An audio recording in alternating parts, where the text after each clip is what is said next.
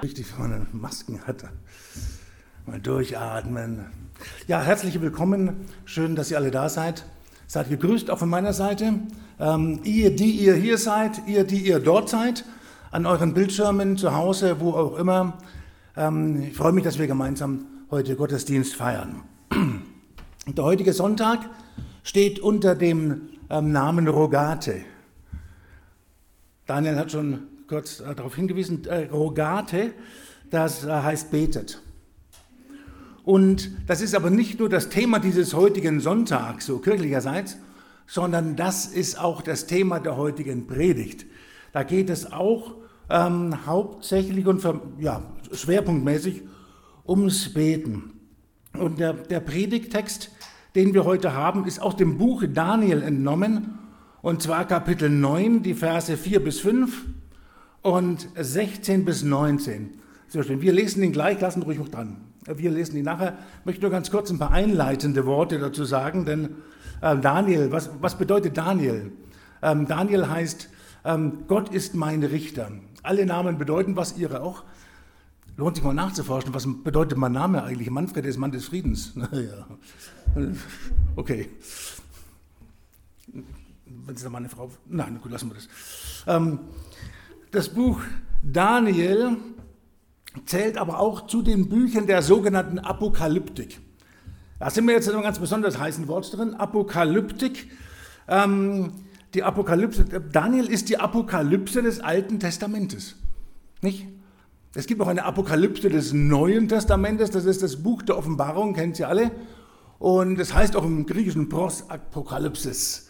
Und das ähm, äh, das sind so die ganz besondere Gattungen von Büchern und man kann diesen Begriff Apokalypse in letzter Zeit wieder häufiger hören. Ähm, ja, leider hätte ich was gesagt, denn dieser Begriff löst bei nicht wenigen Menschen, ich weiß nicht, ob Sie dazugehören, ähm, reichlich Unbehagen aus. Apokalypse. Das hat damit zu tun, dass dieser Wort, dass dieser Begriff Apokalypse in, in, in vielen, bei vielen Menschen im Hinterkopf mit Chaos verbunden wird. Apokalypse. Apokalypse ist Krach, Bumm, Batsch und dann die Elemente zerschmelzen und Krieg und alles ist kaputt. Da ist natürlich Hollywood nicht ganz unschuldig dran. Ich meine, so, wer, wer, Filme gesehen hat wie, wie uh, Independence Day, wann war das? In den 90ern, glaube ich, ne? Und, oder 2012, der kam im Jahr 2012. Und wer sich diese Filme verinnerlicht hat, der hat natürlich ein ganz konkretes Bild von dem, wie Apokalypse sich abspielt. Und alles Chaos und so. Und das, das haben viele, das assoziieren viele mit Apokalypse. In den 70ern, als ich noch jünger war, entsinne ich mich, da war das gar nicht, noch nicht so ein Thema. Ja? Da war ich im Kino, den habe ich mir tatsächlich im Kino angeschaut, und da hieß, der Film hieß sogar Apocalypse Now. Kennen vielleicht einige von Ihnen? Von Francis Coppola oder Coppola? Ja, in Franken würde man sagen, der Frank Coppola, ne? Coppola. Francis Coppola. Und ähm, vielleicht hat einer den Film gesehen, da geht es um den Vietnamkrieg, um die unschöne Seite des Vietnamkrieges. Und ja, sowas prägt natürlich dann den Begriff. Ja. Vor ein paar Tagen, nein, letzte Woche, heute vor einer Woche, Heute, letzten Sonntag, war meine Tochter bei mir, mal wieder, gekocht, zum Essen eingeladen. Und da, ich dachte, mir haut den Vogel raus, da holt sie das Smartphone raus und spielt mir ein Lied vor mit dem Refrain. Und wir, und wir sitzen hier im Atomschutzbunker und singen Hallo, ähm, Hurra, die Welt geht unter. Kennt das jemand? Hurra, die Welt geht unter. Das hat sie so fröhlich gesungen und da dachte ich, was ist das? Ich, ich dachte, das wäre eine Frucht von ähm, Corona. Nein, ist es nicht. Ich habe mich belehren lassen, das Lied ist sechs Jahre alt. Habe gesagt, mein liebes Mädchen, wenn, wenn das euer Lebensgefühl ist, ne? ich, ich habe das ganze Lied mir mal angehört und das würde, würde ich jetzt hier nicht singen lassen. Das, naja, gut, wir, ja, wir, wir haben eine Hoffnungsbotschaft, nicht? Und aber das ist wirklich, und das ist Apokalypse, in den Köpfen vieler Aber das heißt es gar nicht, denn Apokalypse setzt sich aus zwei Worten zusammen, aus zwei Wörtern, nämlich Apo und Kalypsein. Kalypsein heißt eigentlich verschleiern. Ja? Verschleiern, verhüllen. Das heißt das Wort Kalypsein. Und Apo heißt weg. Also, und das zusammengesetzt heißt weg, ent, wegverschleiern, also enthüllen. Das Wort, genau, einige schreiben mit, mitschreiben, Apokalypse ist gleich Enthüllung. Jeder, der mitschreibt, schreibt das jetzt wie in der Schule. Apokalypse heißt nicht Chaos, das heißt enthüllen, entschleiern. Das ist die eigentliche Bedeutung dieses Wortes Apokalypse. So, was wird enthüllt? Was wird denn da enthüllt? ich würde mal sagen, zunächst der Weg Gottes in dieser Welt. Und dass bei Gott Zuflucht ist frei nach unserer heutigen Losung, Zuflucht ist bei dem Gott, der von alters her ist. Aber kein Zufall, dass es heute auch unsere Losung ist. Dass bei ihm Zuflucht ist, das kann man auch wissen, wenn man die restlichen Bücher der Bibel liest, aber hier nochmal ganz besonders. Bei Gott ist Zuflucht. Er ist die Zuflucht.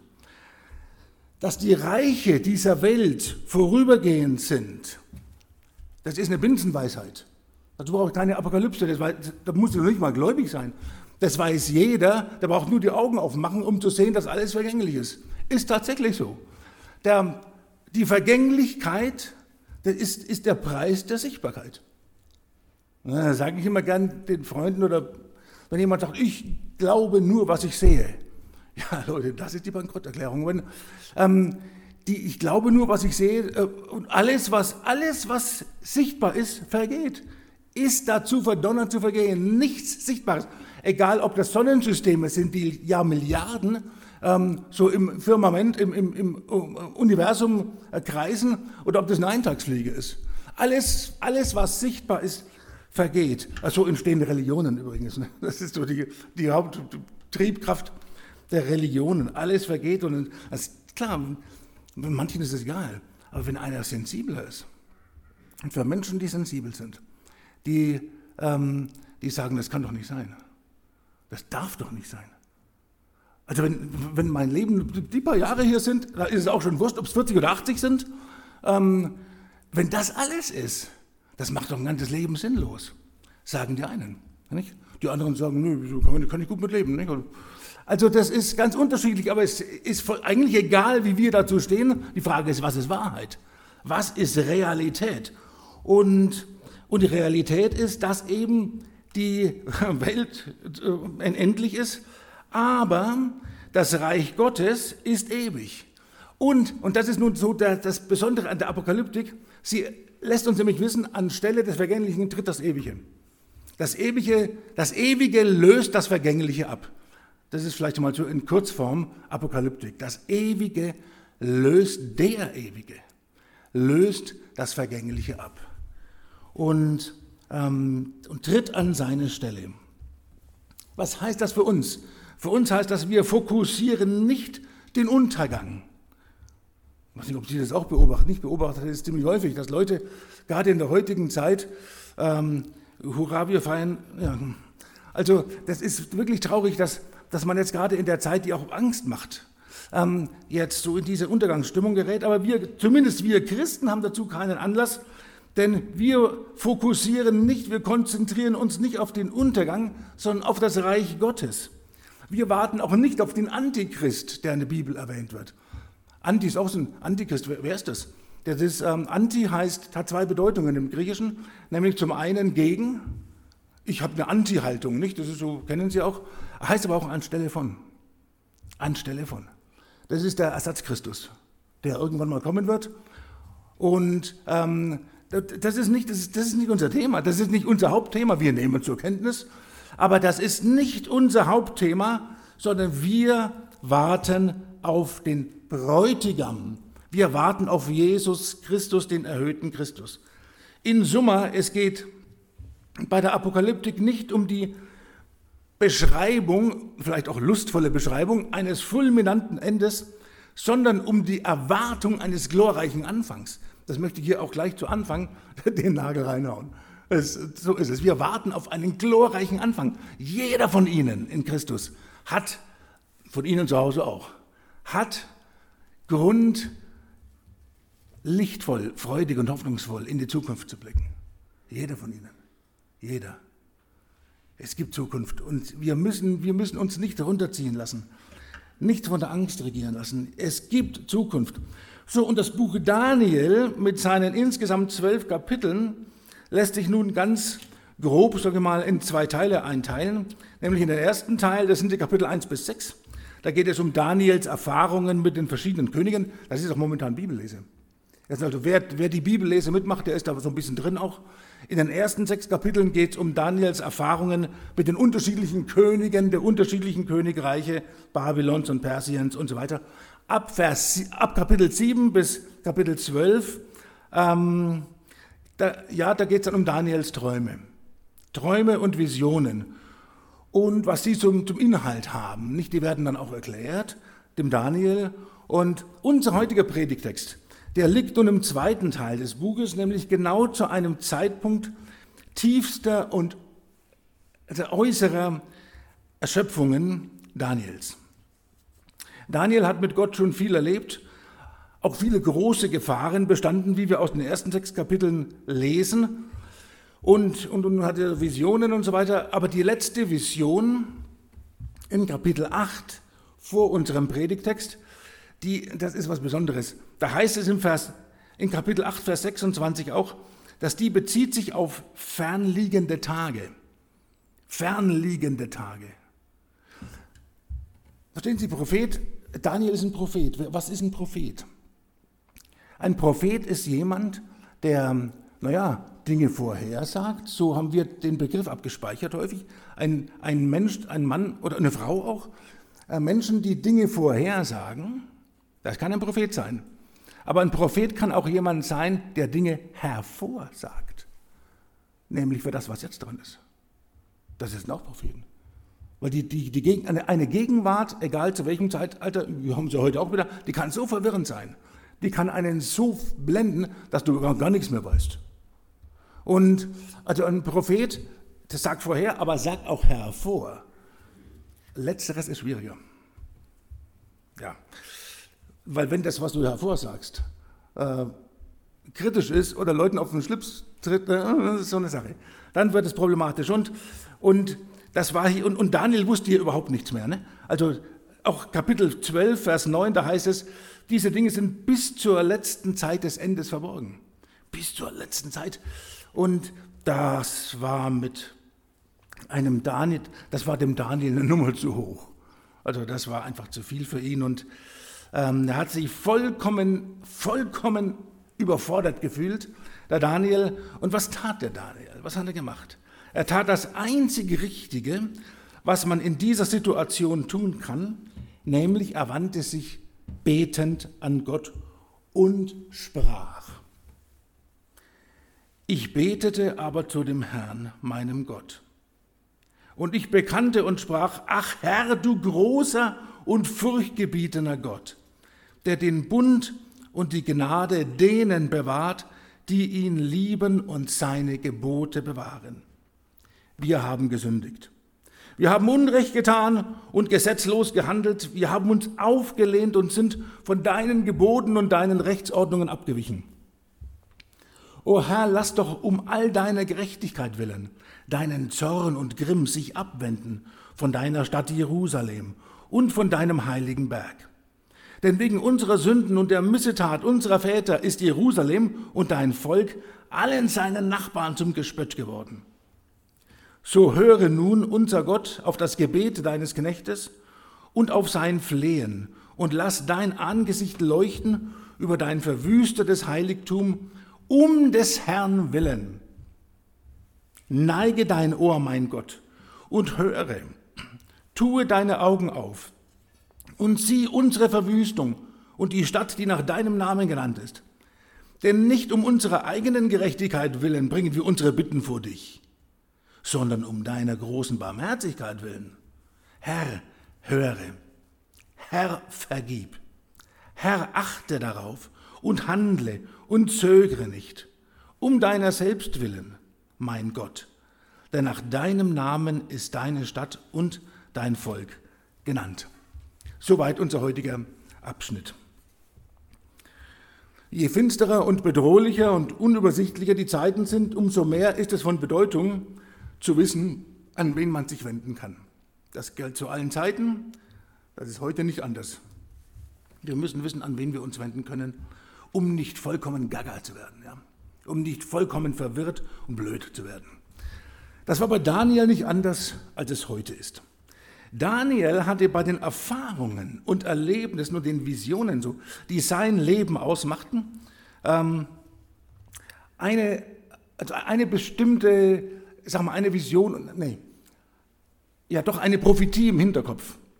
Daniel war geprägt von einer ähm, ähm, Weissagung, die aus de, ähm, die Jahre vorher ein äh, Prophet namens Jeremia einmal gesagt hat. Und ähm, Daniel rechnete damit, dass Jerusalem 70 Jahre lang als Trümmerhaufen wüst daliegen sollte und dass die Verwüstung Jerusalems in 70 Jahren vollendet sein sollte, beendet sein sollte. So, das ist, das ist so der, versuche Sie da ein bisschen mit hineinzunehmen, das ist so die Last, in Anführungsstrichen, das, was Daniel im Hinterkopf hatte.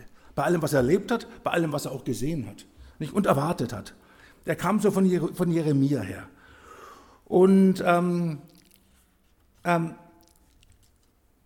da steht unser heutiger Text übrigens, der Kapitel 9 beginnt damit. Also das ist jetzt nicht Teil unseres Textes, aber Kapitel 9, Vers 2 geht damit los, dass sich Daniel nun langsam bewusst wird, dass diese Zeit weitgehend abgelaufen ist. Also bei Jeremia steht es im Kapitel 25, wer es nachlesen will, 25, 11. Das ist das, was Daniel im Hinterkopf und im Herzen trug.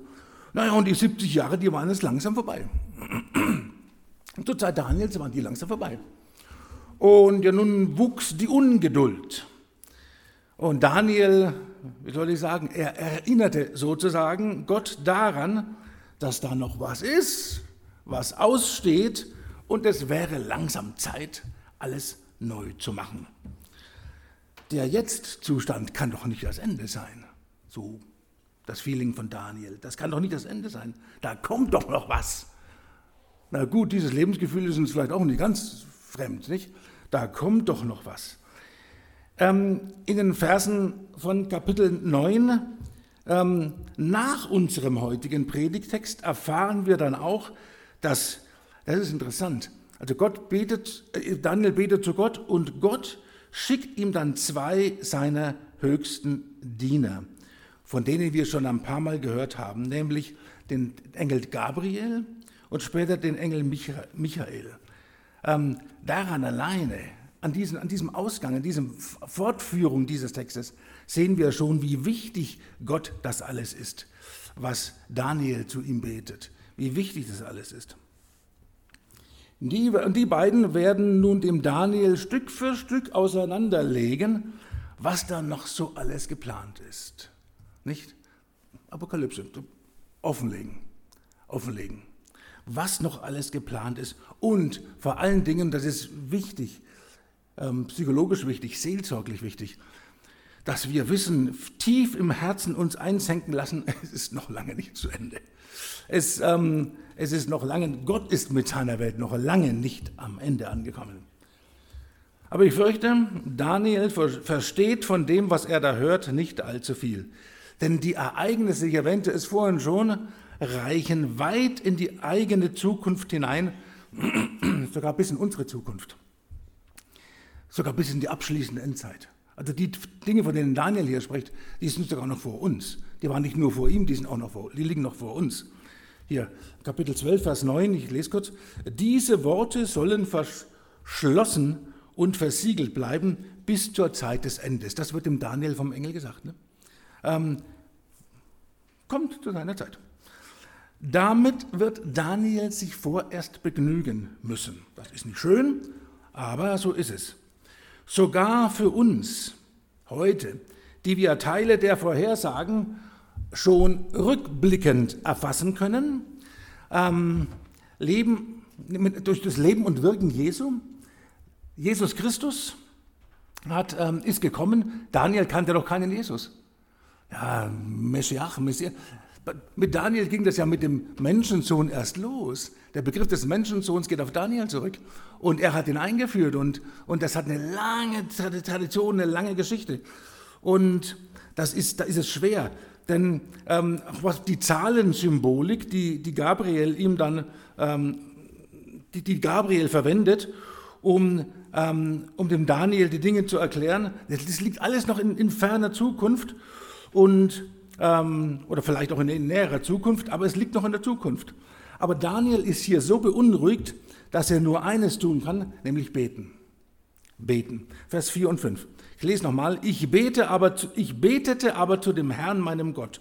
Und ich bekannte und sprach, ach Herr, du großer und furchtgebietender Gott der den Bund und die Gnade denen bewahrte, die ihn lieben und seine Gebote bewahren. Wir haben gesündigt und wir haben Unrecht getan und gesetzlos gehandelt. Wir haben uns aufgelehnt und sind von deinen Geboten und deinen Rechtsordnungen abgewichen. Das ist nun interessant. Daniel redet nicht über Gott. Er redet mit Gott. Das ist für uns wichtig, auch heute zu wissen. Mit Gott. Über Gott reden ist leicht. Mit Gott zu reden, das kann in einer stillen Zeit geschehen, aber das kann auch im Laufe des Tages geschehen. Ähm, in Gedanken. Mit Gott reden kann permanent passieren. Betet ohne Unterlass, sagt Paulus mal.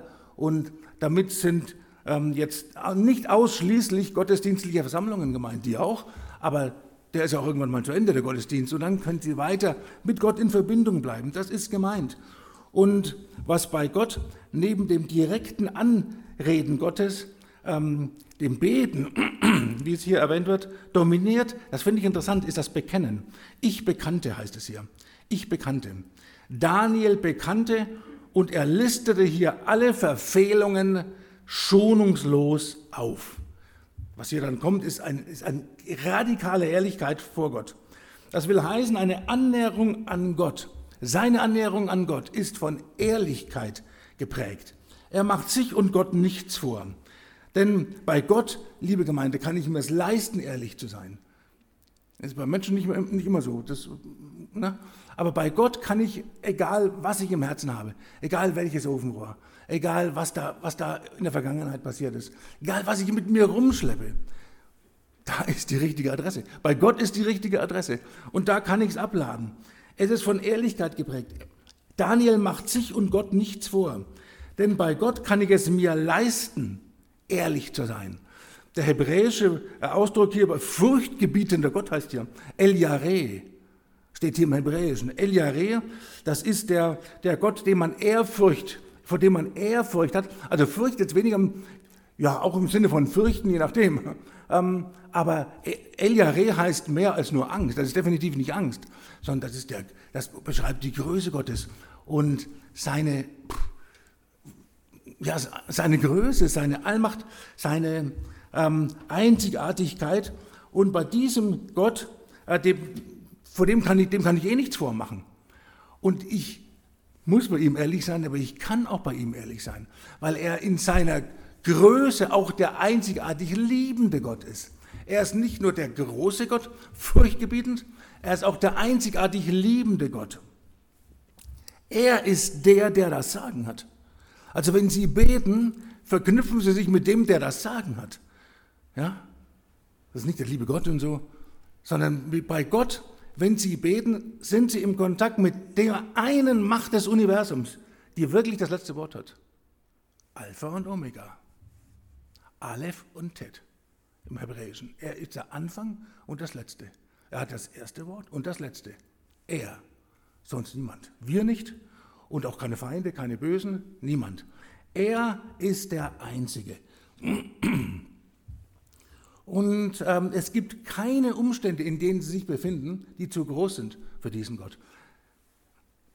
Das, neulich mal habe ich den Satz gehört, das fand ich so schön, äh, dass ähm, wir beten, wir, wir bringen Gott, nein, wir erklären Gott nicht die Größe unserer Probleme, sondern wir erklären unseren Problemen unseren Probleme die Größe Gottes. Ja, ich sage den Problemen, welchen Gott ich habe. Und nicht umgekehrt. Weil Gott ist einziger, El Yahweh, er ist der Große. Und Daniel, und Daniel begegnet diesem großen Gott in fast schon verzweifelter Ehrlichkeit. und er wagt es sogar, sein, Dringlings, äh, sein Dringlichkeitsanliegen zu Gott mit dem Zusatz zu garnieren, Vers 19, handle und zögere nicht, um deiner selbst willen, mein Gott, denn nach deinem Namen ist deine Stadt und dein Volk genannt. Also er erinnert Gott daran, dass er doch gefälligst, er, Daniel, erinnert Gott daran, dass er doch bitteschön ein vitales Interesse daran haben müsste, dass er mit seinen Zusagen und Erfüllungen so langsam in die Pötte kommt und, und schließlich ähm, vergiss nicht, lieber Gott, es geht um deinen Namen. Ja, blam, blamier dich selbst nicht. Na gut, ich kann mir vorstellen, dass Gott an der Stelle, Vers 19, vielleicht ein bisschen geschmunzelt hat, ich weiß es nicht. Ähm, ja, du erinnerst mich daran, ja, dass du dir meinen Kopf brichst, das ist nett. Aber er hat dir nicht ausgelacht. Liebe Gemeinde, das ist ganz wichtig. Daniel, Gott hat Daniel nicht ausgelacht, hat ihn auch nicht zurechtgewiesen oder zusammengeschissen, sondern, sondern ähm, was hat Gott gemacht? Wie hat Gott reagiert? Auf so viel Ehrlichkeit. Gott schickt seine beiden höchsten, die beiden höchsten Engelsfürsten zu ihm. Das ist Gabriel zuerst und am Schluss in den weiteren Kapiteln kommt noch der Engel Michael dazu. Das sind nicht irgendwelche Diener, das sind Cherube. Cherub, ein Cherub, ein Cherub ist ein Engel, sind die, diejenigen Engel, die direkten Zugang zu Gott haben. Das haben auch nicht alle Engel, aber die haben es direkt, die stehen direkt vor Gott und sind die Wächter von Gottes Gerechtigkeit. Paradies stehen zwei Cherube davor. Cherub, das sind ganz besondere Engel. Und die, die Höchsten, schickt dann ähm, schickt Gott zu Daniel, um sich um ihn zu kümmern. Kleiner Einschub, liebe Gemeinde, das tat Gott nicht nur bei Daniel. Er tut es bei jedem von euch. Er tut es bei jedem von euch. Jeder, jedes einzelne eurer Gebete, eure Ängste, eure Sorgen wird wahrgenommen und ernst genommen von dem höchsten Gott. Wird wahrgenommen und ernst genommen. Und eure Gebete, egal um was es sich handelt, ob sie laut oder leise sind, fallen nie auf taube Ohren, sondern sie lösen immer unverzügliche Aktionen im Himmel aus. Gott ist ein Gott der Begegnung, das habe ich hier schon oft gesagt. Und er ist ein Gott der Beziehung. Und wenn sein Kind sich an ihn wendet, dann hört Gott zu. Und er hört so aufmerksam zu, als ob es jetzt gerade nichts Wichtigeres gibt als dein Anliegen. Ist ganz wichtig in diesem Sonntag, nicht? Rogate, Gebet. Also das ist, ist ganz, ganz wichtig. Gott ist nicht wie wir. Wir sind begrenzt, auch in unserem Fassungsvermögen, in unseren Nervenkostümen und so. Da geht es manchmal, also ich können vielleicht noch zwei, drei, vier Leuten zuhören, beim fünften geht es hier rein und hier raus, ne? weil wir, wir schaffen es halt nicht. Das, ja, wir sind begrenzt, aber Gott ist es nicht. Alles, was Menschen an negativen Erfahrungen mit Gott erlebt haben, ähm, vergessen wir am besten. Alles, was wir jemals mit Gott, mit, mit Gemeinde, Kirche und so, vielleicht an Negativem erlebt haben, lasst uns das vergessen, denn Gott macht alles neu. Alles, das Alte ist vergangen. 2. Korinther. Das alles, das Alte ist vergangen, siehe, Neues ist geworden. Das Alte ist vergangen und Gott macht alles neu. Gott ist der ewig Neue. Er ist selbst der ewig Neue. Und, ja, und Daniel tut hier in seinem Gebet was ganz Wichtiges. Er bekennt wahr und offen, ich lese nochmal Vers 18, nicht um unserer eigenen Gerechtigkeit willen bringen wir unsere Bitten vor dich. Dieses Bekenntnis ist gar nicht hoch genug einzustufen, liebe Gemeinde. Warum? Denn hier kommt nicht einer daher und versucht jetzt Gott, mit Gott eventuell eigene, puh, ähm, erworbene, positive Frömmigkeitsanteile und fromme Leistungen gewichtend in die Waagschale zu werfen, um bei Gott zu punkten, sondern da kommt jemand mit leeren Händen. Daniel kommt mit leeren Händen, sagt, ich komme nicht zu dir aufgrund meiner eigenen Gerechtigkeit, die gibt es nicht, die ist gar nicht da, sondern aufgrund deiner Gnade. Also Gottes Fürsorge und Gottes Liebe zu uns ist nie, never die Rückerstattung oder die Bezahlung für geleistete Mühe. Das ist nie der Fall. Bereits ein Daniel ist sich darüber im Klaren, dass dies vollkommen sinnlos ist. So brauchen wir uns Gott nicht zu nähern, sondern ehrlich, ehrlich mit dem, was ich habe und was ich nicht habe, vor allen Dingen auch. Ähm, beim lebendigen Gott kann ich mir das leisten. Bei Eliare geht das. Und ähm, bei Gott gilt Gnade oder Gericht. Das klingt hart, ich weiß, aber das ist, das sind die Alternativen. Gnade oder Gericht. Dazwischen gibt es nichts. Und weil Daniel an diesem Punkt ratlos vor Gott steht, äh, Jesus kannte er noch nicht, ähm, Vers 17 heißt es so, höre nun unser Gott auf das Gebet deines Knechtes und auf sein Flehen. Flehen. Also er ist da sehr aufgewühlt und sehr ähm, ja, unsicher. Deshalb schickte Gott seine höchsten Vertreter zu ihm, um ihm wenigstens schon mal vorab einen Hinweis zu geben, dass dieses Problem, das Daniel jetzt mit Gott hat, schon längst erledigt ist, Punkt, Punkt, Punkt, erledigt wird. Es steht längst auf der himmlischen Agenda und ist längst in Gottes Bearbeitung. Nämlich die Zeit der Erneuerung. Also nicht, erinnere nochmal, das war, das war ja der, die, die, Gedanken, die, die, die Ängste auch, die Daniel im Hinterkopf hatte. Die 70 Jahre sind rum es ist immer noch Chaos.